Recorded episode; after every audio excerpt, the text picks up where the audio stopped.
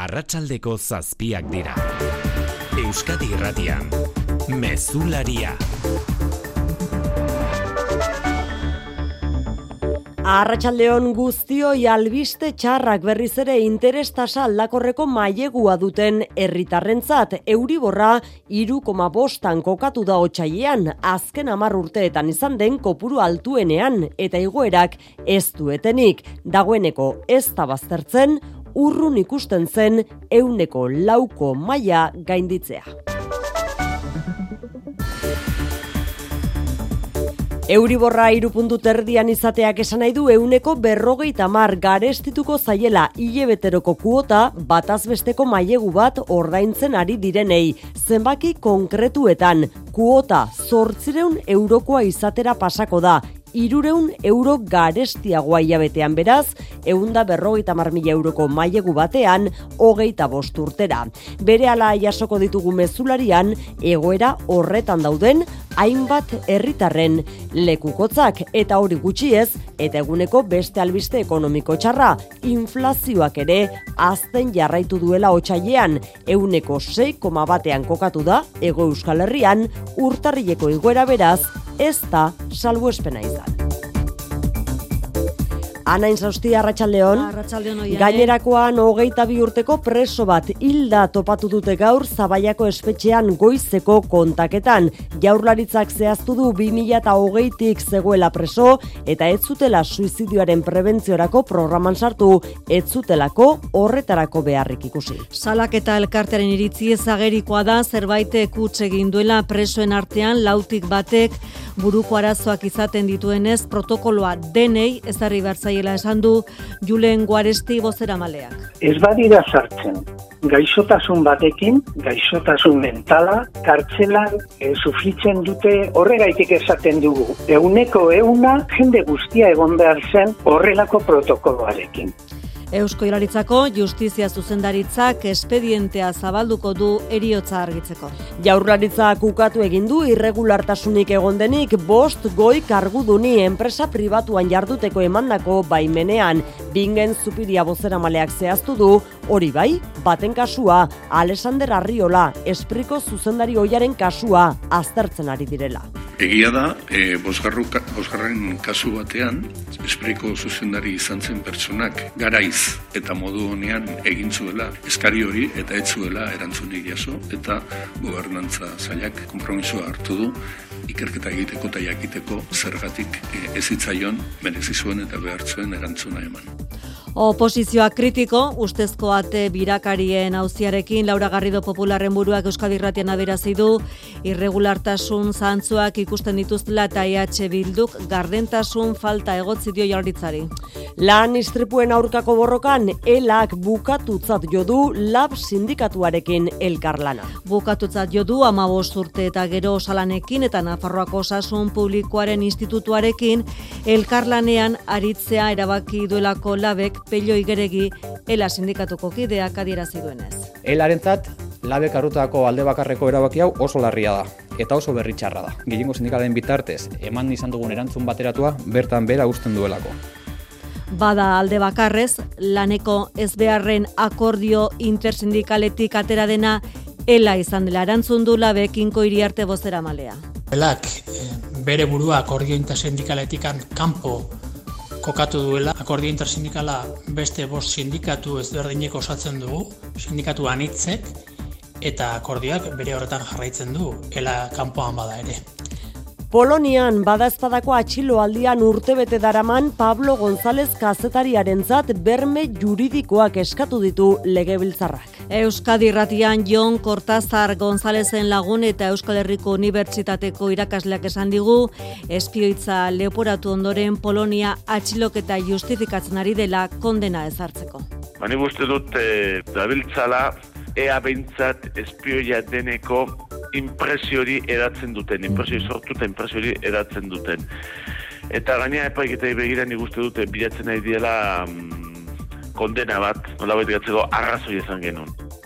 Kiroletan maitane urbi eta arratsaldeon. Arratsaldeon. Bihar osasunak eta atletikek jokatuko duten errege kopako final aurrekoari begira gaude dagoeneko, ezta? Hori da, atletik ordu honetan ari da osatzen biharko partida aurretiko azken lan saioa eta ondoren emango du jakitera deialdia Ernesto Balberdek eta jakin mina dago izan ere hainbat jokalari zalantza dira ez dago argi Nico Williams, Jerai, Raul García eta Inigo Martinez jokatzeko moduan izango ote diren Ander Herrera bajada eta baita ia ziur Unai Simon ere osasunan bien bitartean Ruben García osatu da eta deialdian dago ez ordea Ruben Peña baja horrekin txe jokatuko dute gorritxuek emezortzi urteren ostean errege kopako final aurrekoa atletikentzat biharkoa segidan jokatzen duen laugarren semifinala izango da. Laboral kutsak babestuta eguraldia eta trafikoa. Elurragatik abisu horiak indarrean jarraitzen du barnealdean eta hala izango da bihar goizeko bederatziak arte. Iragarpenaren berri euskalmeten, Jonander Arriagak du arratsaldeon. Kaixo Arratsaldeon ondoren gorduak oroar lasaiak izango dira, baina datorren goizaldean berriro ere prezipitazio ugarituko da eta lur maila zertxo bait beherago egongo da. Egun berreun metrora eta noizbenka baliteke itsas mailan ere malutak ikustea. Dena den prezipitazioa nahiko eskasa izango da eta arbihar goizan bertan atertzen dugu da. Aste azken arratsaldean eguraldi lasaia izango dugu eta ostarteak agertuko dira. Eta temperaturari dagokionez hotzetik jarraituko dugu bihar ere eta goizaldean eta egunaren amaieran izotza ger daiteke barnealdeko toki askotan. Trafikoan arazori baiana. Bai, biharreta puntu ditugu ordu honetan, abatean agurainen gazteizera bidean errepidea zati batean itxita dago, tamaina handiko garabi batek ezagutzen ez diren arrazoien gatik, su hartu duelako lau kilometroko autoiladak daude gazteizera bidean, eta araba irumila eta eun errepidetik ari dira desbideratzen trafikoa. Bergaran berriz, Gipuzkoa sei eun da hogeita mairu errepidean, kamei baten eta auto baten arteko istripua gertatu da, hiru lagun zauritu eta une honetan errepidea moztuta bi norabidetan herrigunetik bergaratik ari dira trafikoa desbideratzen. Eta errepidei lotuta gaur jakin dugu hirugarren pertsona bat ere hil dela. Asteburuan legorretan izandako istripuaren ondorioz Marian Beitialarrangoitia. Hogeita hogeita maika urteko gizonezkoa da ordiziarra kontrako norabidean zijoan autoko bidaiaria bikotxek elkarrio zuten legorreta parean asteburuan istripua gertatu zenunean bertan hiltzen lehen biktima berrogeita bi urteko behasaindarra beste lau bidaiari erietxera larri eraman zituzten, ordu batzuetara beste kotxean zijoan emakume hiltzen, eta gaur hirugarren batilda, beste bi lagun, bi autoetako gidariek erietxean jarraitzen dute eta ertzaintza gertatu ikertzen ari da. Arratxaldeko zazpiak eta zazpi minutu, otxaiaren azkena dugu gaurkoa, teknikan eta errealizazioan Xanti Gurrutxaga eta Xaberri Raola. Euskadi Irratian, Mezularia. Oiane Pérez. Christine Lagarde Europako Banku Zentraleko presidenteak martxorako interestipuen beste igoera bat iragarri ostean, Euriborrak gora egiten jarraitu du. Otsaieko batazbesteko tasa euneko irukoma bostetik gora geratu da eta merkatuak aurrikusi du datorren urtean aurtengoan baino oraindik gorago kokatuko dela Euribor. Hori argi dago familien ekonomian kolpe gogorra izan daitekela hori eta Luis Seron familia horietako batzurekin aritu zara zuizketan arratsaldeon. Arratsaldeon, ba, bai, koldok bikotekidearekin batera duela urtebete pasatxo sinatu zuen etxe bizitza erosteko hipoteka aldakorra. Euro iborra zero azpitik zegoela hilean lareun euro, euro ordaintzen zituen, baina etengabeko igoeren ostean gaur bosteun ordaintzen ditu. Eguneroko ekonomian nabarmen atzematen du beste hainbat igoeraken gehituta. Un euroko igoera horri erantzi behar zaio, ba, beste amaika igoera, ez? Argindarrarena, gazarena, Orotara, pues, e, igoera ez da bakarrik un euroko ailean. E, asko zera handiagoa eta baldintzatu digu gure eguneroko bizimodua. Euro iborraren gorako bilakara ikusita mailego hipotekarioa amazion finantzelkarteak engainua edo egin ziola uste du koldok.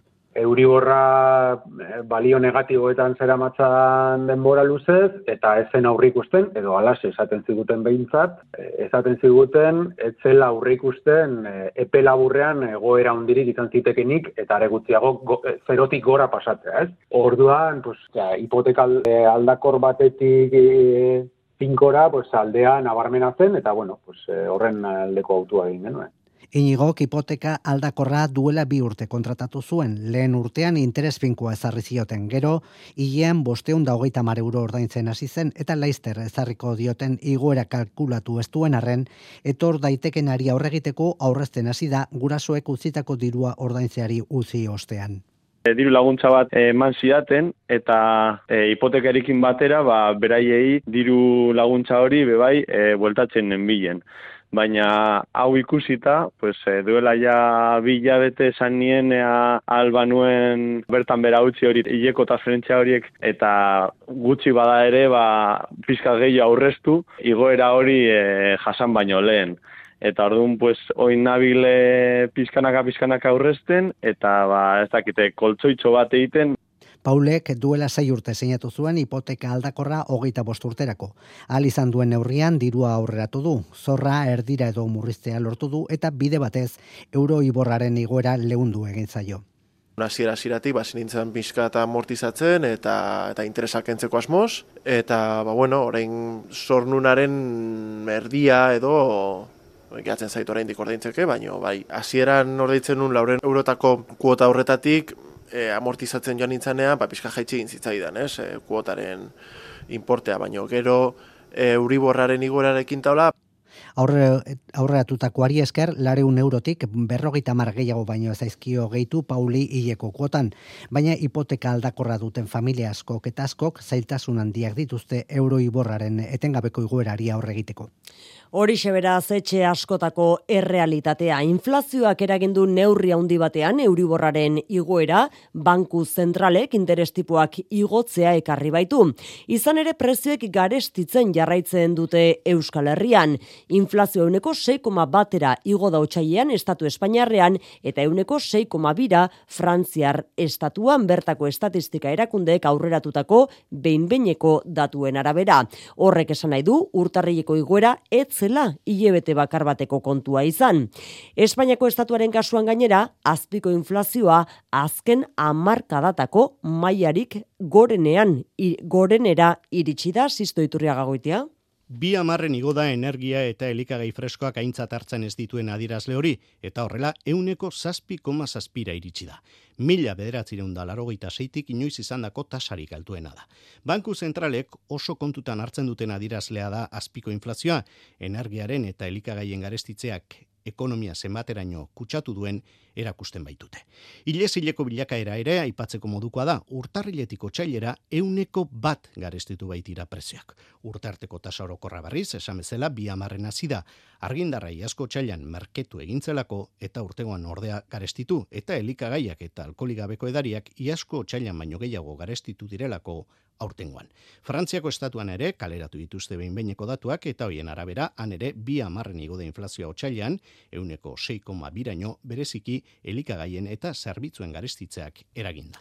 Ekonomian eguneko albiste ona dugu berriz, zazpi urtez jarraian galerak pilatu eta ia kiebra jo ondoren berrogeita iru milioi euroko irabaziak izan zituela iaz tubos reunidos enpresak. Ekoizpen kostuak arestitu diren arren salmentako irabaziak ere asko igo dira eta horrek eta Ameriketako estatu batuetako merkatua berreskuratu izanak azalduko luke bestea beste arabako lantegiaren balantze baikorra. 2000 eta hogeita iruari begira ere baikor dira eskaera zorroa iazkoa baino haundiagoa dutelako irureunda iru milioi eurokoa denera. Ela eta lab sindikatuen arteko harremana ez dagoela bere honenean gauza jakina zen eta harreman horrek koska bat egin du okerrera gaur osalanen eta Nafarrako lansarean parte hartzeko lab sindikatuak hartutako erabakia etzaio gustatu helari. Eta lan istripuen aurkako erantzunari dagokionez, duela amabost urtetik bi sindikatuek izandako elkarlana amaitutzat jodu. Lab sindikatuaren erantzuna iritsi berri zaigu, arretsalde honetan, akordio intersindikaletik alde bakarrez atera dena ela izan dela erantzun du labek ekaitzagirre. Ela sindikatuaren ustez, ez da bateragarria lan istripuak eta horietan erakundeek duten erantzukizuna kalean salatzea eta aldi berean osalan eta Nafarroako lansarea bezalako organo instituzionaletan parte hartzea. Larria da, labek bere azken kongresuan hartu duen erabakia peio igeregi elaren lan osasunaren arduradunaren esanetan. Organo hauetan parte hartzea, organo instituzional hauetan parte hartzea, elkarrezketa sozialaren logika onartzea da. Politika neoliberalak ontzat hartzen dituen logika onartzea da. Eta buelta honek ondorio praktiko badu. Elarekin elkarlana zaildu egiten da, eta komisiones eta UGT-rekin elkarlana erraztu egiten da. Ondorioz, lan istripuei erantzuteko, bi sindikatuen arteko mobilizazio bateratuak amaitutzat jo dituelak. Arratxaldean eritsi da, laben erantzuna, albiste txarra da, elak sindikatuen arteko akordioa utzi izana, lan istripuei erantzuteko tresna baliogarria delako inko hiri arte, lab sindikatuko osasun arduradunaren esanetan. Gaur tamalez jakin dugu elak bere burua akordiointa sindikaletikan kanpo kokatu duela eta hori noski albiste txarra da. Hau esan da, gaurko egunean akordio intersindikala beste bost sindikatu ezberdineko osatzen dugu, sindikatu anitzek eta akordioak bere horretan jarraitzen du, ela kanpoan bada ere. Labeen arabera, elak argitu behar luke zergatik ulertzen dituen akordioak bere irizpideak aintzat hartuta direnean soilik, erabakiak erabaki baina indar sindikalaren atea irekita izango duela gogorarazi dio labek ela sindikatuari. Zure etxea efizienteagoa izatea nahi duzu? Baina nundik hasiko gara? Zer finantzak eta behar dugun? Ze subentzio dauden ikusi behar da? Inbertitu efizientzian errazagoa da orain. Sartu birgaitzerakin.laboralkutxa.eu simulatzailean. Ezagutu eskura dituzun laguntza eta kenkari guztiak eta behar duzun finantzaketa. Laboralkutxa, bada beste modu bat. Eusko Jaurlaritzak enpresei laguntza emango die 2023ko enpresentzako laguntza plan berriarekin. Euskal ekonomiaren motorrarentzat, gure enpresa txiki eta ertainentzat. Laurogi programa eta 600 milioi euro baino gehiago laguntzetan. Informa zaitez euskadi.eusen. Aktibatu zure laguntzak. Eusko Jaurlaritza, Euskadi, auzolana. Zaintzeko ezedentzien euneko irurogeta mairua emakume okartzea, ez da guk bakarri dakigulako zaintzen gizarteak rol hori ezartzen digu eta honek zaildu egiten du gure garapen profesionala. Gure ahalmen guztia berdintasunean garatzeko aukera emango digun gizarte baten alde. Emakumeak gora. Martxoak zortzi, emakumeen nazioarteko eguna, foru aldundiak, eudel eta emakunde, eusko jaurlaritza.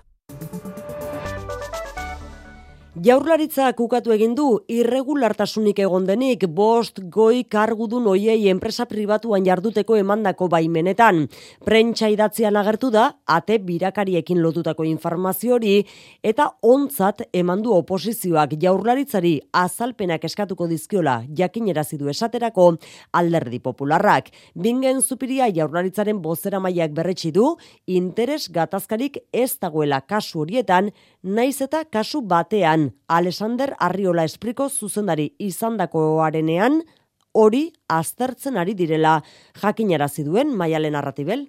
Bai, bost dira jaurlaritzako goi kargudun izatetik legeak behartzen duen bi urteko EPA bete barik sektore pribatura pasa direnak, baina irregulartasunik ez dela egon, ala berretsi du bingen zupiria bozera maileak, gogoratu baitu horretarako baimena jaso zutela, enpresa pribatuko jardunak ez duelako suposatzen interes gatazkarik edo batera ezintasunik aurrez sektore publikoan egindako lanarekin. Sailburu orde izandakoak dira horietako bi, Fatima Ansotegi osasun saiekoa eta Javier Zarraunandia industriarlokoa eta berraztertzen ari direna da hori bai Alexander Arriola espriko zuzendari hoiaren kasua entzun. Egia da, bosgarren kasu batean, espriko zuzendari izan zen pertsonak garaiz eta modu honean egin zuela eskari hori eta ez zuela erantzunik jaso eta gobernantza zailak konpromisoa hartu du ikerketa egiteko eta jakiteko zergatik e, ezitzaion merezi zuen eta behartzuen erantzuna eman. Azalpen horien gainetik ala ere Laura Garrido popularren buruak Euskadi Ratiko Faktorian esan du irregulartasun zantzuak ikusten dituztela. Pargeta garbi ematen du hemen e, legeria edelak e, bete ez. Eta EH Bildutik ere Josu Estarrona legebiltzarkideak sareetan salatu du gardentasunik gabe ari den jaurlaritzari ez diola asmorik ikusten praktika okerrekin amaitzeko. Bestalde gara egun egunkariak aurreratu duenez, Iñaki Arriola sozialistak egidatzen duen garraio eta etxe bizitza sailak egungo sailburu ordearen Luis Pedro Marco de la Peñaren enpresa hoiari esleitu zion kontratu bat duela bi urte igeldoko funikularra egokitzeko lanei lotuta. Amazazti mila euro inguruko kontratua izan zen ingenia enpresak jaso zuena eta Eusko Ilaritzaren etika batzordeari da kontratu horren nondik norakoak aztertzen. Zabaian, hogeita bi urteko presoa hilda aurkitu dute bere ziegan albistea jaurlaritzaren bozera maleak berak jakinerazidu zurin etxe berria.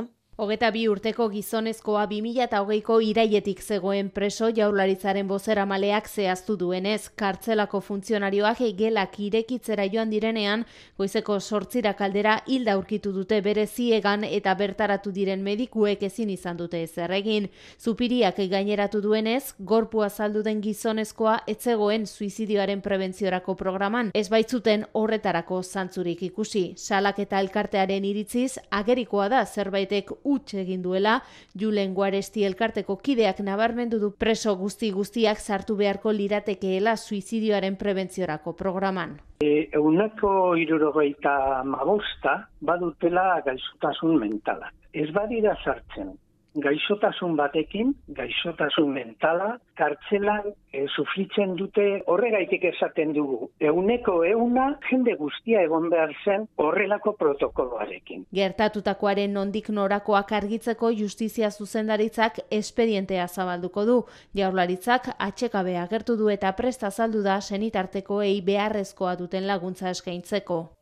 Endaian berriz, etxerik gabeko pertsona bat aurkitu dute gaur Hilda Andoni Lizeaga zer gehiago dakigu?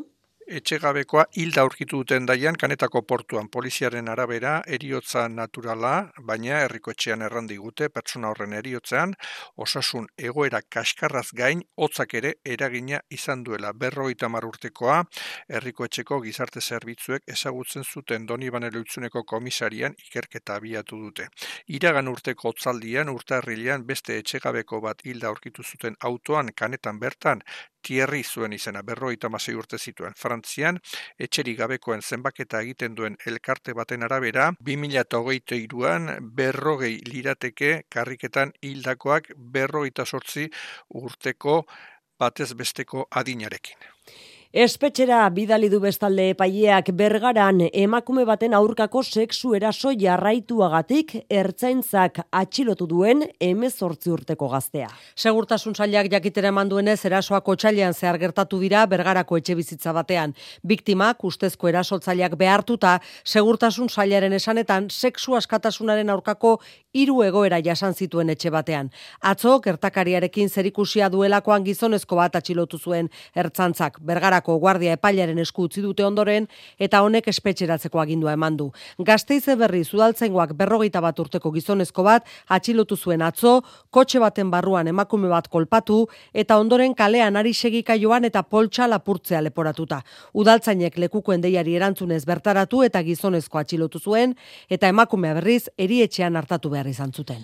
Arartekoak ikerketa eskatu dio Bilboko udalari udaltzaingoak aste nagusian egin zuen atxiloketa baten inguruan indarra neurriz kanpo edo modu desegokian erabili ote zuen argitzeko eskatu dio Arartekoak Bilboko udalari Olatzarriola bengoa.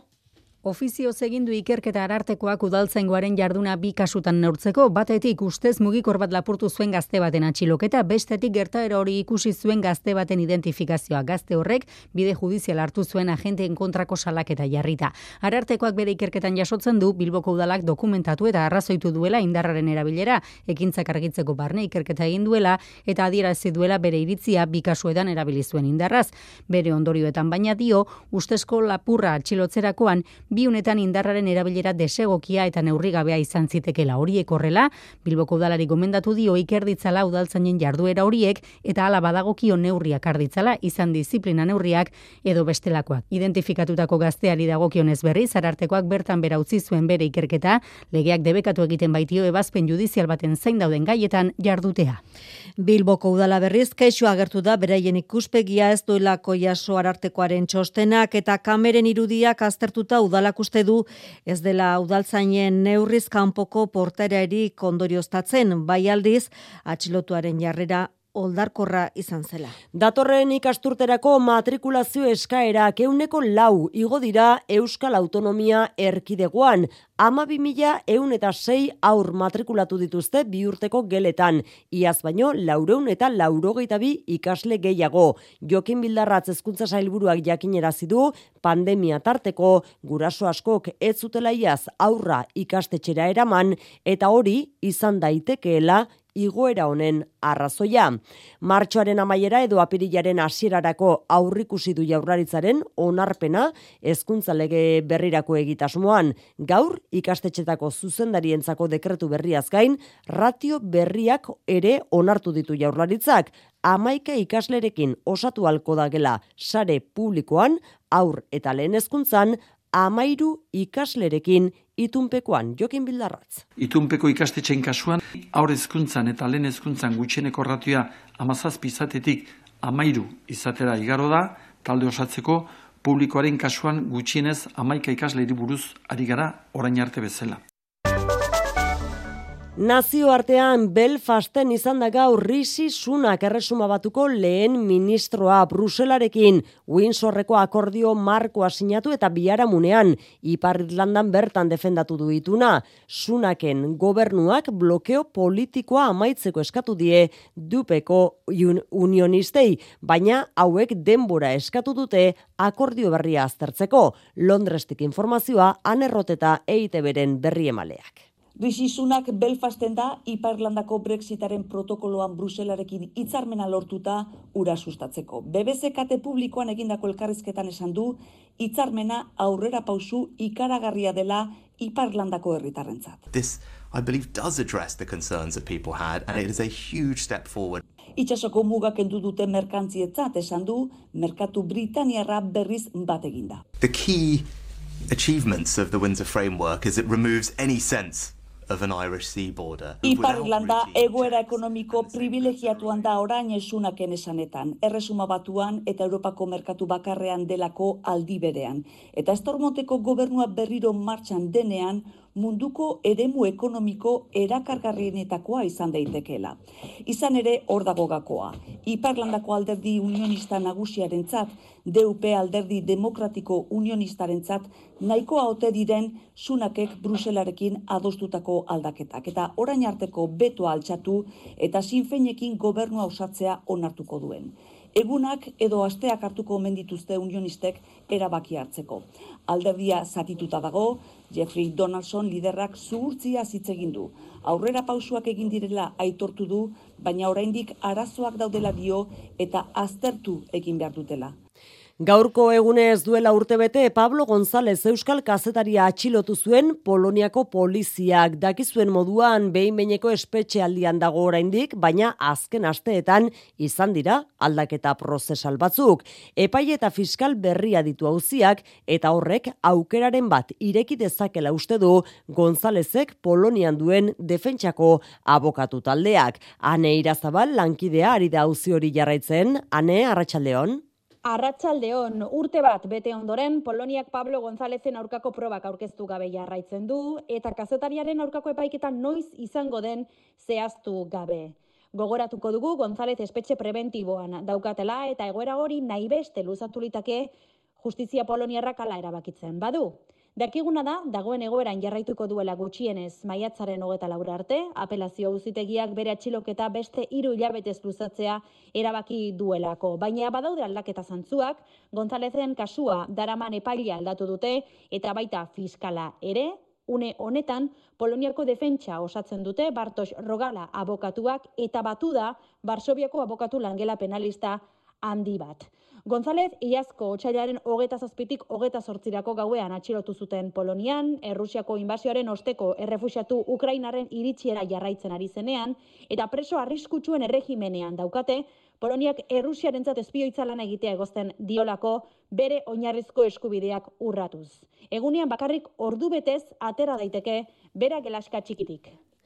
Euskarak ia zego Euskal Herriko zinemetan izan zuen lekua etzen euneko bira, ez, etzen euneko bira iritsi. Hizkuntza eskubiden behatokiak eta pantaiak Euskaraz taldeak iazko eskaintza aztertu ostean atera duen ondorioetako bat da hori. Eta irati filmaren arrakasta izpide dugun egunotan, ikerketak agerian uzten du, etzela iaz Euskarazko fikziozko filmik pantaiaratu igotzalkorta. Euskaldunak bigarre mailako herritarrak gara zinema aretoetan salaketa hori egin dute behatokiak eta pantailak euskaraz taldeak iaz zinema areto komertzialetan izandako eskaintza aztertu ostean. Bat komalarogeita emeretzikoa euneko biaren azpikoa izan zen oroar euskararen presentzia estrenaldiei erreparatuz eta are basuagoa eskaini ziren emanaldiko purua erreferentzia gisa hartuz gero. Euskaraz fiziozko film bakar bat eretzen estrenatu iaz, animaziozko hiru eta dokumental bat izan ziren jatorriz euskaraz estrenatu ziren lan bakarrak. Zazpirun eta berrogeita amaika estrenatu ziren aldiz gazteleraz. Euskararen legeek Euskal Autonomia Erkidegoan eta Nafarroan jasotzen dute Euskarazko ikusentzunezkoak babestea, Erkidegoaren kasuan gaztelaniak duen eskaintza berdintzera jo behar dela ere badio legeak, baina berrogei urte geroago panorama gordina da. Erabaki politikoak, bitartekoak eta araudiak eskatu ditu pantailak Euskaraz taldeko Alex Aginagaldek. Katalunian adibidez, ba, badago zinemaren legea eta horri esker, emanaldien euneko berrogeita mar jartzen du legez, baina, bueno, azkenean euneko geita bost inguru dira katalanez izaten diren emanaldiak Katalunian, baina, bueno, pentsa zeurruti, ez, euneko geita bost hori zeurruti dagoen gure euneko bi horretatik, ez, orduan guk uste dugu ba, erakundek gaiari heldu behar diotela, e, Euskaldunon e, berdintasuna jokoan dagoela. Joera gainera gurean guztiz kezkagarria dela diote euskaraz hasi ziren hainbat sortzaile gaztelaniaz ari direlako orain. Joera iraultzeko neurriak eskatu dituzte euskarazko zinema ez dadin mututu.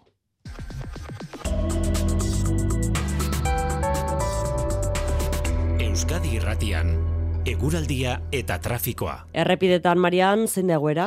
Balengo bi arazoak oraindik ere konpondu gabe jarraitzen dute, abatean agurainen gazteizerako bidean tamaina handiko garabi batek su hartu du, su hori itzali dute dagoeneko, baina oraindik errepidea moztuta dago eta kotxe hilara gutxitu egin dira araba irumila eta eun errepidetik ari direlako desbideratzen trafikoa beraz, oraindik arazoa hor dago. Eta bergaran gauza bera, Gipuzkoa 6 iru iru errepidean, kamioi baten eta auto baten arteko istripua izatearen ondorioz errepidea bi norabideetan moztu behar izan dute garabiak lanean ari direla esan digu segurtasun sailak beraz oraindik errepide itxita dago eta herrigunetik bergara barrutik ari dira kasu honetan desbideratzen trafikoa. Denboralearen azken orduak ditu hauek itxuraz Euskalmeten iragarpena Jonander Arriagak.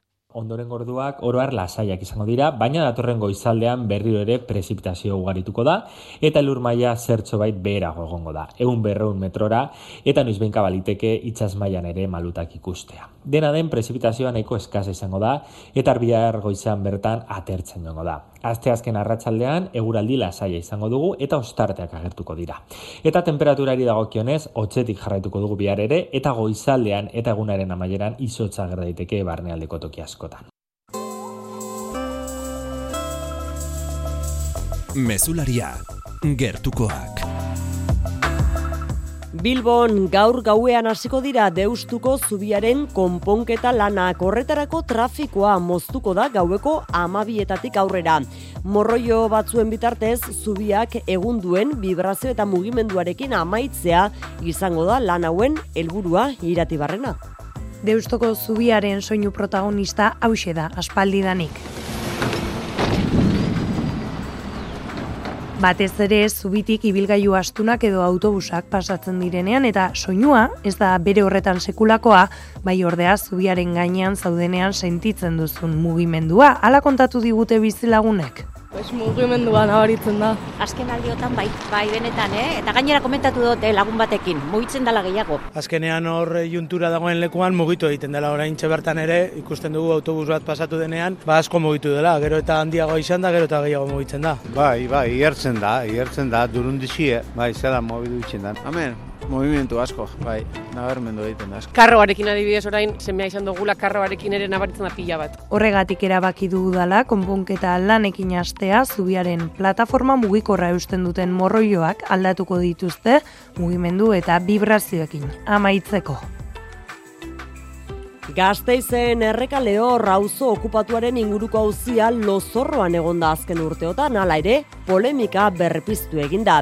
Gorka urtaran alkatea aserre agertu da, errekale horreko bizilagunek bertako etxe bizitzak egoera honean daudela ondorioztatzen duten txosten bat plazaratu ostean.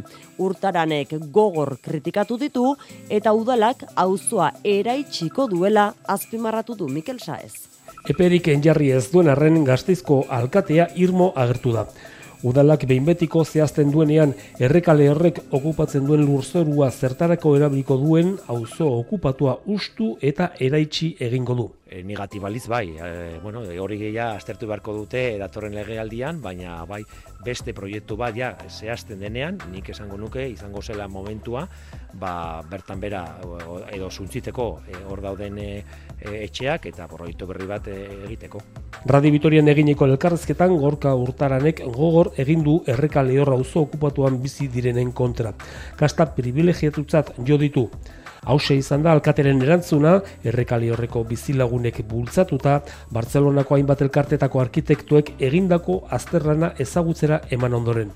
Azterketa tekniko horrek ondorio estatzen du auzoko etxeak egoera honean daudela udaletik esaten denaren aurka. Orokorrean ondo daudela, badaude kontu txiki batzuk, kontuan hartu behar dugu etxe bizitzak mila bederatzen da berrogeita mazazpian eraikiak izan zirela, orduan irurogeita urtek hasi pasatu dira, orduan normala da etxe bizitzeko lako kontuak izatea, baino ja konpontzen ari garenak eta behin konponduta ja etxe bizitzaren egoera ezin hobea dela.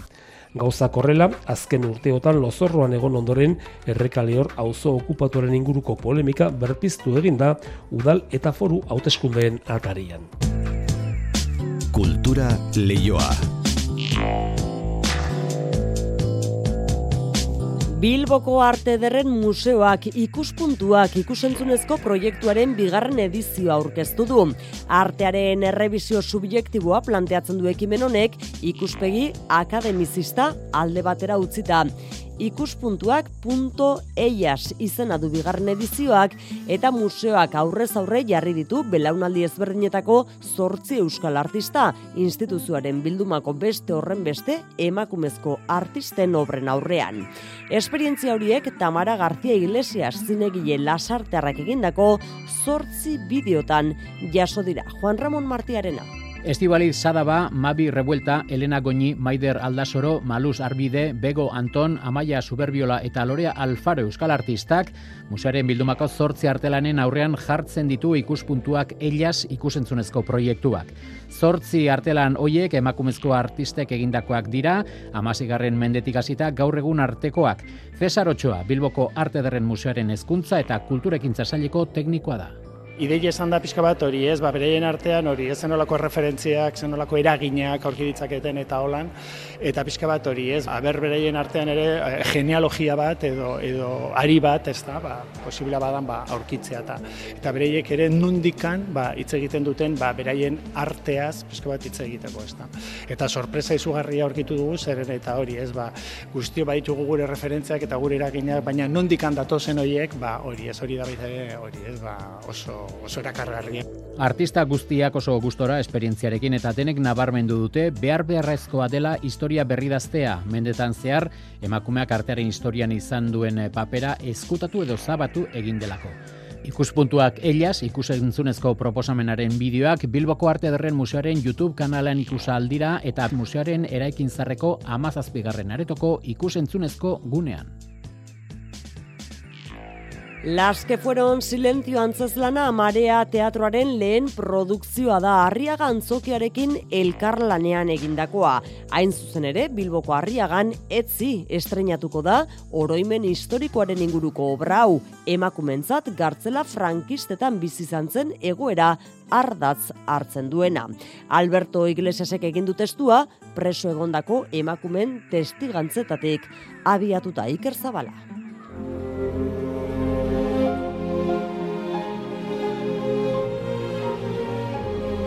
Las que fueron silencio antzeslanak mila bederatzerunda berrogeita batean esartzen du bere historiari buruzko historio hau. Emakume gartzela bat da, eta bertan pairatzen den egoera lasgarria da erdigunea. Lucia Lasarte eta Itxaso González daude haien artean.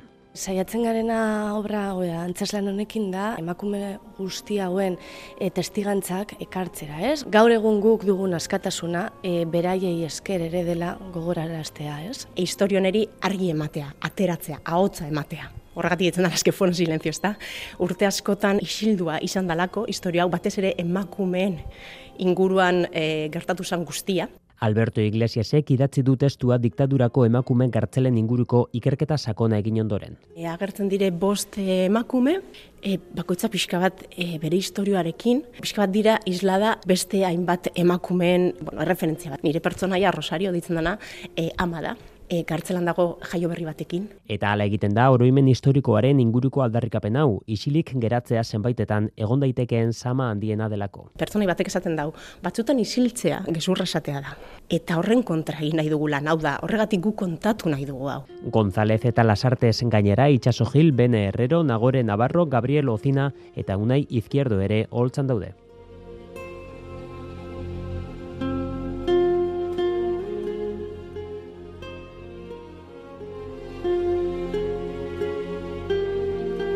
Zortziako hogei gutxi ditugu, kiroletan, hemen dugu, maitane urbi eta arratsaldeo maitane. Arratxaldeo noiane. Osasunak eta atletikek bihar jokatuko duten errege kopako final aurrekoari begira gaudeia da, prestaketa lanetan, eta nola ez, esan, bihar gauean beti bezala euskadirratian, zuzenean jarraitu izango dela partida hori ez da. Hori da, lantalde zabalarekin gainera.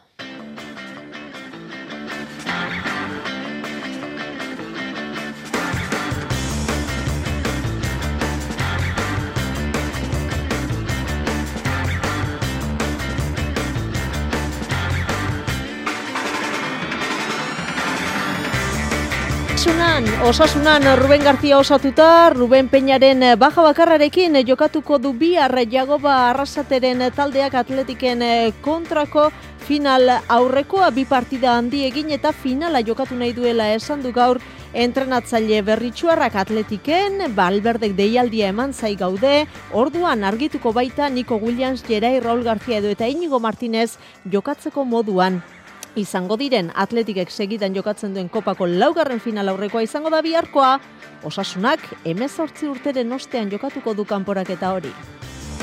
Realean David Silvak eta Momo Esok lansaioaren zati bat osatu dute gaur taldearekin eta ostiralean Kadizen kontra jokatzera iristen espadira, rest izango dira erroman aritzeko. Eskubaloian bidasoa irunek final etarako txartela poltsikoan duela jokatuko du Europako Ligaskako azken neurketa eskander borraur ustaldearen aurkarituko da hartalekun gaueko bederatziak laurden gutxiagotatik aurrera. Iker Irribarriak gertu du agurra larun batean donostiako atanon jokatuko du azken partida eta jakin badaki egun berezia unkigarria izango dela. Bien bitartean Peio Etxeberria eta Ander Rimaz ostiralean binakako playoffetan berragertuko dira, gaur egindako entrenamenduan bai estatu dute, ostiralean amore bieta etxanon jokatzeko moduan direla. Txerrendularitzan, Gipuzkoan arriskuan da aur gazte eta afizionatuen denboraldia loturako motuen eta moto gidarien asegurua bermatu ezinak eragindu arazoa. Gipuzkoako federazioak jaurlaritzari eskatu dio koraprioa askatzeko. Eta mendi eskian, munduko txapelketa boitaulen esprineran Inigo Martinez de Albornozek seigarren postua eskuratu du. Entzue laguno karratxalde honeta ongi etorri mezulariko kirol tarte honetara, arreta saioaren hasiera honetan bia rogeita bost ordu pasatxo barru osasunak eta atletikek jokatuko duten final aurrekoan jarri behar dugu. Finalerako txartela jokoan lehen itzorduaren atarian daude bi euskal taldeak. Zurigorriako ituago daude gisa horretako zitetara. Ezalperrik azken lauek italdietan iritsi dira final aurrekora. Eta horietatik irutan selkatu dira finalera. Bestela bestelakoa da osasunaren egoera, gorritxoek orain emezortzi urte jokatu baitzuten azkenekoz final aurrekoa. Ilusioa da nagusi, iruñe aldean, ilusioren islada izan da gaur, jagoba arrasate osasunoko entrenatzailearen hitzak eta taldearen azken ordua bildu digu, arritxu iribarrek. Ruben Peña kenduta beste jokalari guztiak biharko partidurako pres ditu jagoba arrasatek. Eta animikoki oso ondo. Igandean osasunak eta atletikek jokatu zituzten partiduak ikusita, hobeto esango genuke osasuna, baina iago ba, arrasatek esan du, bere planak ez direla aldatu. Ez dakit, a ber, animikoki ondoga, partio on bat eitxetik gatoz, garaipen bat, horren laguntzen dutzu, eta bueno, neki dauenin, ba, bueno, ba, neki fiziku da, baina mentala ez. Eta, bueno, zentzu horretan, ba, bueno, ba, gauzak ondo jundi, eta, eta gero, bueno, ba, pixkat geunken plan hori gande gabetik, ba, hori da aurrera eramango dugune ez, jakinde garrantzitu izango dela amaikak hori, baina garrantzitu bai aldaketak ez. Eurek porrot batetik datoz, baina, bueno, nik uste dut atletize oitzutu lalako partio jokatzen, zen finala jokatzen, finalera sailkatzen bebai, zentzu horretan, igual esperientzi gehiago duki eta eta espero dugune da aurkari oso gogorra horri, ez? Zer nolako partidua izango den, bueno, oso argi ez du. Bueno, askotan espero zu gauza bat, gero beste era bat aurten dago, ez? Eta igandeko adibidi hor da, ez? Baina, bueno, nahi dugune da, bat ez be, azkeneko partidutan atletize dugu baino puntu bate hobeto egonda, edo gainetik egonda, gura e, alkarren kontrako partidu horietan, eta nahi dugu pixkat gioi aldatu, ez? Pixkat gu protagonistia hauek izen eta batez be aurkari izan zela izen geixa jokatu, azkenko partidua jokatu dugune baino. Garbi dago, osasunak finala jokatu nahi duela, eta horretarako bi partidutara jokatu behar dela kanporak eta garbi du osasunak, baina hori egiteko lehenengo urratsa bihar eman behar da zerrekin konformatuko litzateke? Bueno, e, partido bat eitxiaz konformatuko litzen eta garaipen bateaz, ez? Gero, ba, hortik aurrera, ba, ba ikusin biharrez, baina, bueno, gure asmo hori da, ez? Partido batein eta horrek urbilduko gaitxu garaipenera. Egun berezia da, giro berezia izango da sadarren, armailak bete egingo dira, gau magiko bat bizi nahi du osasunak eta kanporaketako lehenengo urratsa eman hemen Euskadi irratian, bihar berezia, gau berezia. Atletiken balberdek deialdia eman zai gaude, lansaioaren aurretik hitz egin du entrenatzaile zurigorriak eta bertan ez du argitu. Jerai Niko Raul García eta Inigo Martinez jokatzeko moduan ote dauden lansaioan izaten zituzten sentsazioen arabera. Sartuko dira jokalari horiek eh, zerrendan. Ezkorrago agertu da Ander Herreraren inguruan baja izango da Herrera eta ia ziur e, egongo estena deialdi horretan Unai Simon Atezaina izango da. Gironaren kontra Samamesen jasan izandako porrota kolpea izan zen atletikentzat, baina hori aztuta dago eta osasunak bezalaxe ilusio zekingo dio biharko partidari atletikek ere Ernesto Valverde. Es otra competición, no tiene nada que Beste lehiaketa bat da, final aurrekoa, joaneko partida, finala jokatzeko aukerarekin. Bi talde da aukera paregabea eta atletikek azken urteetan osasunak baino final aurreko gehiago jokatu izanak ez du ezertxo ere esan nahi. Eurek ilusioa dute, baita guk ere vamos a enfrentar mañana. Ellos tienen muchísima ilusión, nosotros también, obviamente. Kanporak eta horrekatua espero du Balberde, ligako zelkapenak erakusten duen eh, moduan, eta garbi dauka esan duenagatik, ba osasunamendean hartzeko gauzak oso oso ondo egin beharko dituztela. Miguel Ángel Lotina entrenatzailea, bitaldeak ondo baino beto ezagutzen dituen gizona izan dugu, bien bitartean gaur kirolegez saioan, une honetan, talderi gabe dagoen meinakarraren iritziz, atletik da kanporak eta honetan favoritoa. Nik uste dut apurbete atletia da, favoritua. Atletik akostumeta dauki hau eh, semifinalak eh, jolaztuten, osasunak eh, bueno, eh, ez da horren beste akostumeta. Baina egie da eh, osasuna ondo aieketan dela, ondo, total ondo, bai klasifikazioan eta bai eh, lehenengo Sevillan eh, jolaztu den partidu bere konfiantzitzele mogotzo, Bai, alanta guzti beren izata, e, apurbet eta gero bigarren partidu ere esan mamezen, bagi du horrek zer esan gure duen, Diferentzia asko barik, baina nik uste dut eh, aprube favoritoa atletizio da bai. Jakin badakizu etxe honetan Euskal Herratian eh, final aurre gori zuzenean jarraitzeko aukera izango duzuela, baina baita Euskal Telebistan ere, oraintxeko berria da, Euskal Telebistak bai sadarreko joaneko partida, baita samamesen jokatuko den itzulerakoa, eta errege kopako ekitaldi honetako finala ere eskeniko ditu Euskal Telebistak. Koparik eh, gabe, realaren urrengo itzorduak Liga eta Europa Liga izango dira. Ostiralean jokatuko dute txuri urdinek, kadizen kontra reale arenan, Azken lau partietan garaipen bakarra eta orotara lau puntu pilatu eta gero etxean garaipenaren bidera itzuli nahi dute txuri urdinek. Gaur hasi da Imanolen taldean neurketa prestatzen eta notizia da David Silbak eta Momo Xok lansaioaren zati bat bederen gainontzeko taldekideekin batera osatu dutela. Ikusteko dago Kadizen kontrakorako iristen ote diren bestela partida horretarako preste espadaude erromaren kontra jokatzeko ziur iritsiko direla. Mourinhoren erroma ordu honetan ari da jokatzen ligako partida Cremonese azken selkatuaren kontra eta galtzen ari da bigarren zatian dago partida irurogei garren eh, minutuan Roma bat eta huts atzetik dugu markagailuan. Eta eskubaloian bidasoa irunek Europa Ligako ligaskako azken neurketa jokatuko du gaur hartalekun irungo taldeak etxeko lanak eginda ditu final sortzirenetarako txartela poltsikoan baitauka beraz gaur gozatzeko partida horietako bat izango da Eskanderbor Aurusen kontra jokatu beharrekoa Jonander delaoz. Bidasoak gozatzea beste helbururik ez du gaur iluntzean. E. Irungo taldeak Eskadenborg Arus talde Daniarra jasoko du hartalekun Europa Ligako de multzo osatuko duen norgeiagoka. Jakobo Kuetraren taldea final zortzirenetarako sailkatuta dago da eta hortaz itxura ona ematea izango du xede bakarre. Bidasotarrek ezur gogorra izango dute aurrean talde Daniarra bigarren postuan dago. Eta bi partida soilik galdu ditu bederatzi jardunalditan. Hain justu ere, futxe Berlin alguzti duna izan da eskadenbor gazpiratu duen talde bakarra. Hori horrela, bidazoak elan eskerre egin beharko du aurkaria menderatzeko, baina badu horretarako esperantza. Hori esan du behin behin Jon Azkue jokalaria. Danimarkarrak, ba, bueno, nik uste gertuxiago dazkaula, eta naiztan ba, partidu guztiz aldre bezain genuen. Etxen, bueno, zergatik e, sustotxo bat eman, e, argi dago, ba, ba, pausotxo bat goiti daudela, baina baina beti gertatzean bidasoakin. Hartalekuk beste indar bat emate digu eta emate du ba ba kanpotik datozenai indarrak kendu iteiela eta bueno e, gauzak asko parekatze dira eta eta zergatik ez Irabaziz gero, bidasoak irugarren amaituko du ligaska eta bestelakoan Eurofarm pelisteren emaitzaren araberako izango da selkapena, bien artean puntu bateko aldea baitago. Nola nahi ere, irundarrek zemultzeko talde bat izango dute aurkari final zortzirenetan. Gaurko partida iruntzeko bederatziak ela orden gutxitan hasiko da, eta ETB lauk zuzenean emango du. Pilotan Iker Irribarriak larun batean jantziko ditu azkeneko zepraka zuriak Donostiako atan irugarrena pilotalekuan emango dio amaiera bere pilotari bilbideari belauneko lesioa tarteko. Iker Irribarria, Arratsaldeon. Bai, berdin. Asi altzara, honezkero larun bateko eguna irudikatzen?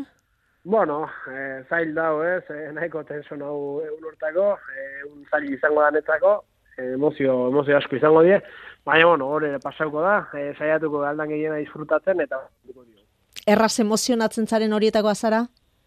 Bueno, kanpotik ez eman garren, eh, ni uste dena emozio barren den ez, eta, eta bueno, etxen, e, bueno, saiatzen ja hori aldan ondo nazo baina, baina, bueno, momentu e, beti izaten da politia. Ez ustean harrapatu gintuen guri, zure erretiroaren notiziak, baina zuri entzun da e, oso barneratuta, oso asimilatuta zenuela kontua esango genuke, noiztik ikusi zenuen edo ikusten zenuen arriskoan ikar zure ibilbidea, eta nolakoa izan da erabakia prozesatzeko aldi hau? Bueno, azteko esan ez dakit nire, nire erabaki dan, ez? E, ezkeren, ba, pixkanaka, pixkanaka, beloneko mila dara dio. Ba, espezialista baten eta beste nahutzen zea, eta danak e, berdin e, esaten dizuen, ba, ba, nuzet, e, ezagitera baki da, eh? nik uste behartutako zeo zer dala, ba, zure osasuna gehiago, ez, orduan, ba, ba, bueno, pizkana, pizkanan e, asimilatzen jun, eta hoxe, ba, kontratu bukara aiatzen zearen, ba, nik uste garbi daula, ez, ezin dala, ezin dala jarraitu e, modu hortan, orduan, ba, no, nik uste pizkanako gauza badala hori. Medikoen koltsultatik ateratzen ziren une horiek pentsatzen dut oso gogorrak izango zirela, oso beltz ikusiko zenuen guztia? Ba, e, garbi dago, ez? E, aurreneko esatezu, bueno, hau, ze, ze arraro, ez? E, beste, beste nun baita jumarre, eta ber, ze esaten dian, eta besteren agunda iguala, ba, ba, bueno, azkenen, e, uste, errealidade behar jartzen dizula, ez? E, Zor uste, zure da baino gehiago ba, ba hori, ez? E, barreko gauza badala eta ulertu barrekoa. E, enpresak bazekien iker kantxatik atera e, praka zuriak erantzi eta etxera joaten zinenean pasatzen zenuen e, kalbarioa, belaunak eragiten zizun min guzti horren berri bazeukan enpresak? Bai, bai, bai. E, e, aspalitikan, ba, bueno, ba, erresonantzik egin eta bat eta beste, eta, eta, bueno, ba, hori dudik gabe berai bazekiela, ez? E, bueno, zai, zai izaten da hori onartzea, baina bueno, esan e, oso ulertu esan ditu naiz, e, gauzak e, garbi, garbi itzen ditu, eta eta on hori bere inaldetik baita eskertzeko da. E, batzutan badakizu, e, gizartea oroar mesfidatia izaten dela eta zuri kantxan hain ondo jokatzen ikusita azken e, neurketa hauetan iker e, jendek esaten du. Ez da posible belaunagati bakarrik e, erretiratzea, beste zerbait egongo da. Horren aurrean zer dauka esateko ikerri ribarriak? Ba, bueno, horre, nik, nik enten mitze jut, ez, e, dudi gabe, ez dut uste hori aste osoko isladanik, ez, ordu, ordu bete hortan ikusitakoa, Eta, eta, bueno, nik uste, egunerokotasunen daula horre arazoa ez, ba, bone, ba, ia egunero minek, ezin internatu, eta, eta, bueno, nik uste, ba, ordu bete hori espejismo utxe dala, ez, azkenen, e, kirolari asko gostatzen zaiu, ba, bueno, osasunez ondo egon, eta goiko maia neotea, ba, ba, bueno, ba, ezin dezunen internatuta hori, ba, ba, bain digei hau, ez, e, bakizu, ba, hori, ba, ratxo bat izan daigela, partidu batzu joko bezkezula, baina, bueno, etorkizuna behi da, basta la renta garriola biltzaz. E, noiz behit pentsatu, pentsatu izan duzu, ai, txapela horiek hain goiz e, irabazi espanitu, akaso e, nire inguruan espektatiba gutxiago sortuko zen, zama hori somatu duzu presio hori? Ba, nik uste hori normala dala, ez, eta, eta bueno, gaina, gaina konstientzia, ba, ba oso goiz lortu zula, eta askotan, ba, ba bueno, e, hori gestionatzeko erraminta egabe, ez, orduan, ba, ba bueno, espektatiba jartzea gauza bada, eta eta beste zuze, zuze sinisten dezun, eta, eta ze jaten dezun, ez, orduan, ba, ba, bueno, nik uste egin dago hain da daula, ikera harri goza betela, eta, eta, bueno, gero hori gestionatzeko modu edala, ez, e, kaltegarri edo, edo na, edo nahi tendona gauza bakoitzea. Iker Irribarria, mila mila esker gurekin izateagatik eta gozatu, eh? larun bateko agur horretaz berezia izango da eta zalantzari gabe. Bale, eskarrik asko zuri.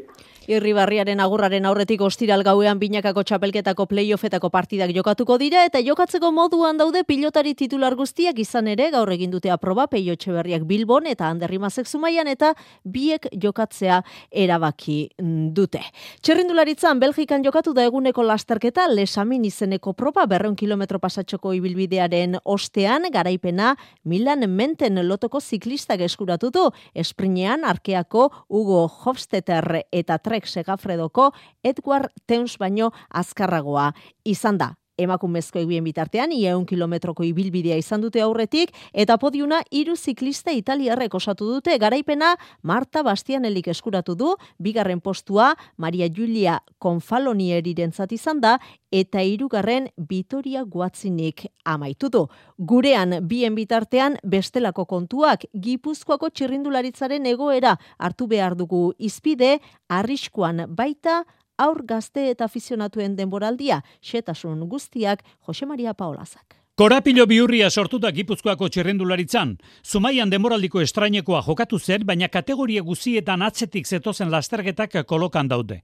Trafiko zuzendaritzak moto enlazeak eskatzen ditu eta motozaleek, enlazeek, arrisku oro kubritzen duen asegurua. Kontua da, lastergetan lotura egiten duen motogidariaren figurarik ez dagoela eta ondorioz, atera biderik ez, Santi Osoro Gipuzkoako Federazioko presidentea. Baina artik egin duen... E segurokin da, lortzen gendun e, motozalea bea, ba, bai, eroitze zanen, o istuipun bat izan dakon, ba, beak izaten zituen zaurik, o ospitala eman barra balimatzen, no, eh? Olako gauzak kubri juteutea, baina, e, daukeun arazoa da, e, motozalea eska huiken die, e, baimena emateko, baina motozale o motoenlaze figura ez da araututa lanbide bat bezala. Alegia, orain arte egindago bideak ez du balio. Motoenlazek, gero eta lasterketa, gehiago egin behar izaten dute, eta hori bai, hauek aseguru oso eskatzea bidezko ikusten du federazioak. Bai, bai, eske normala da, a ber, e, borondatea izatea oso ondo da, lasterketa eta etortzea ere bai, eta ikeragarri eskertzen dio, baina guain e,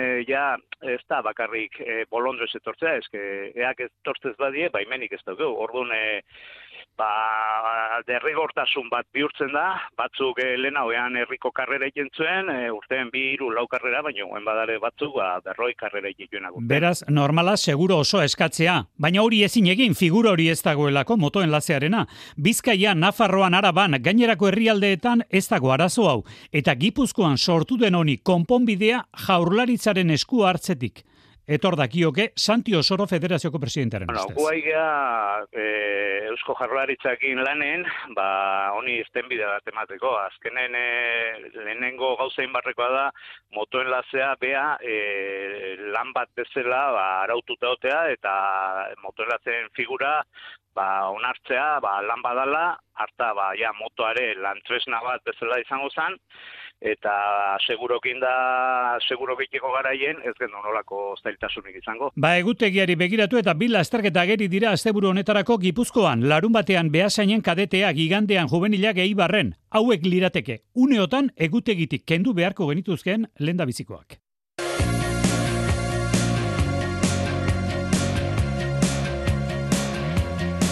Berriro ere pilotalekuetara sartu behar dugu, zestaria ipamena egiteko Durangoko eskurdi pilotalekua ia leporaino bete zen atzo Women Winter Serieseko lehen final aurrekoa ikusteko, zalen erantzunarekin pozik puntistak eta are eta pozago lehen finalistak maite ortiz de mendibil eta maialen aldazabalek eskuratu zuten lehen txartel hori, atzo iartarakistaini eta Frida Watkinsi amabosteta amabi eta amabosteta amairu irabazita. Mendi eskian munduko txapelketa boitaulen, esprineran Inigo Martinez de Albornozek seigarren postua eskuratu du. Surfean Portugalen Lisboa inguruan amaitu berria da kapitulo perfeito txapelketa, tubuen txapelketa, aritz aranburuk laugarren postuan amaitu du txapelketa, Nick Bonrup Portugaldarrak irabazidu. Atletismoan jaurtiketako Europako kopa jokatuko da martxoaren amaikan eta amabian leirian Portugalen gaur ezagutu dugu Espainiako Federazioaren deialdia Xabalinan, Manu eta Niko Kijera anaiak eta Arantza Moreno izango dira gure ordezkariak eta pixuan berriz bat bastinek babesten duen Carlos Tobalina lehiatuko da. Eta eskubaloian azken orduko baja bat ordezkatzeko, June Loidi, Espainiako selekzioaren deialdian sartu da asteburuan porteko alen jokatuko den nazioarteko txapelketan parte hartzeko. Iluntzeko zortziak dira. Euskadi Irratiko Informazio Zerbitzuak. Albisteak. Arratxaldeon guztioi Pablo Gonzálezek kazetari bizkaitarrak Polonian preso urtebete bete duen egun honetan, defentsaren abokatuarekin hitz egin izan du. Lehen aldiz EITB taldeak Bartos Rogala da bera, Pablo Gonzalezen Poloniako abokatu taldeko kidea, astean biru aldiz komunikatzen dira elkarrekin, eta Gonzalezen egoeraren berri eman digu. Rogalak landerri izagirre, zer kontatu digu Arratxaldeon? Arratxaldeon bai, Pablo Gonzalezek bere familiaren eta abokatu ofizialen bizitak jasotitzake legalki iraiaz geroztik, gehien ikusi duen pertsona, Bartos Rogala bere abokatua da. González ondo ikusten du honek, bai fizikoki, bai mentalki. Of course, it's not easy to live in this kind of conditions, uh, but he accept this and uh, Rogalak baiestatu digu oraindik ez dutela akusazioa auzitegian aurkeztu epaiketaren data ez dela ezagutzen prozesua luzatzen ari dela dokumentuak aztertzen ari direlako there are evidences to, to be done abroad.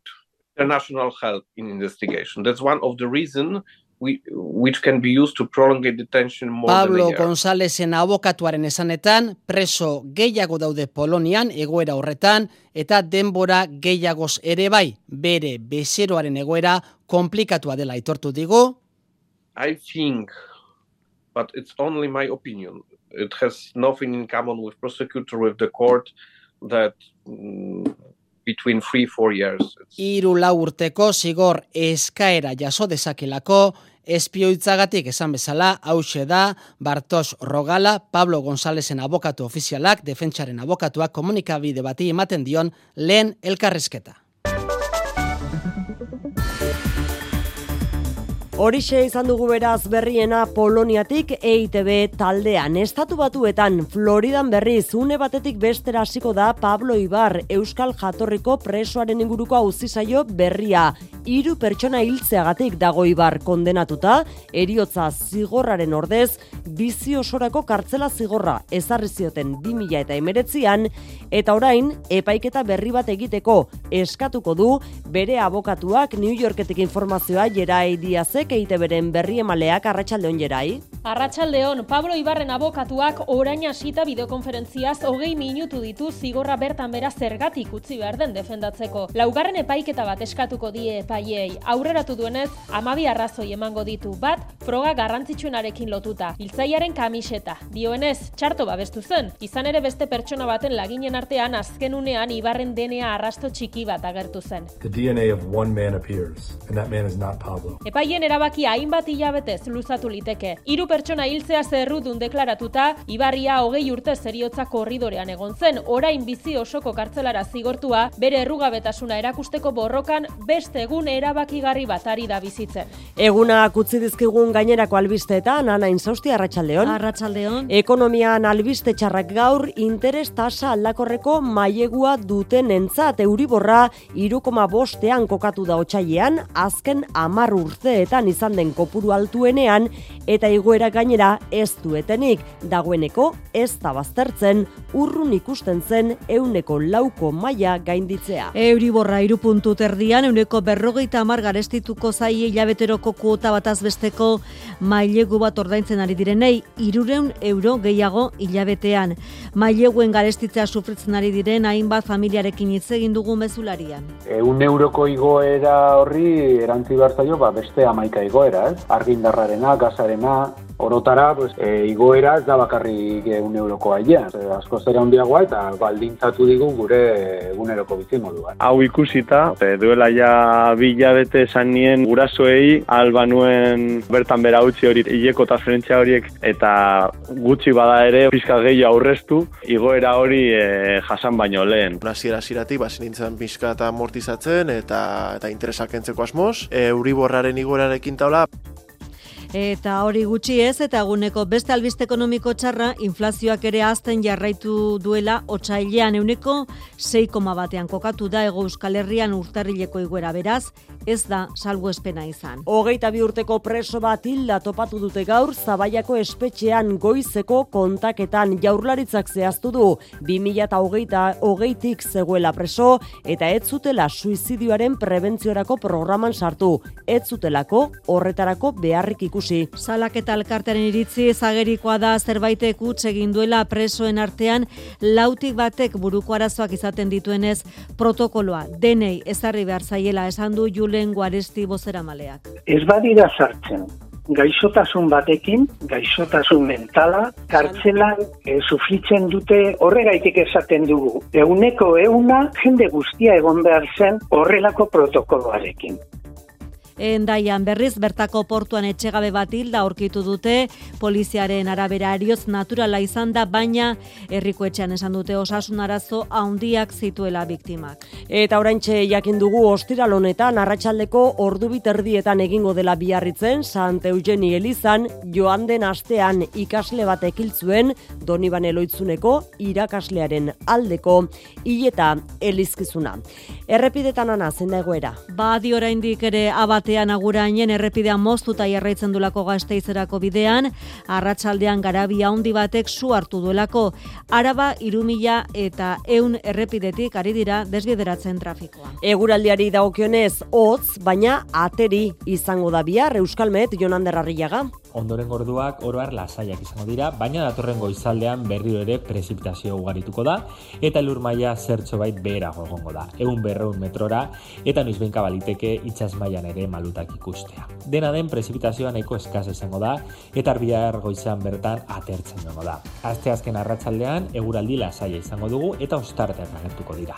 Eta temperaturari dagokionez hotzetik jarraituko dugu bihar ere eta goizaldean eta egunaren amaieran izotza daiteke barnealdeko toki asko askotan. Eta amaitu aurretik errepikatu maitan eurbieta kirolen tartean aurreratu dizuen albiste hori Euskal Telebistak ere zuzenean eskeniko duela bihar osasuna eta atletiken arteko finalerdietako partida, kopako finalerdietako partida, gaueko bederatzietan bihar jokatuko den hori, ETB baten eskuragarri. Eta Euskaraz beti bezala nola ez, Euskadi irratian ere bai entzun ahal izango da esan behar da baita, EITBek zuzenean eskeniko dituelako, dituela bueltako partida ere eta baita Sevillako.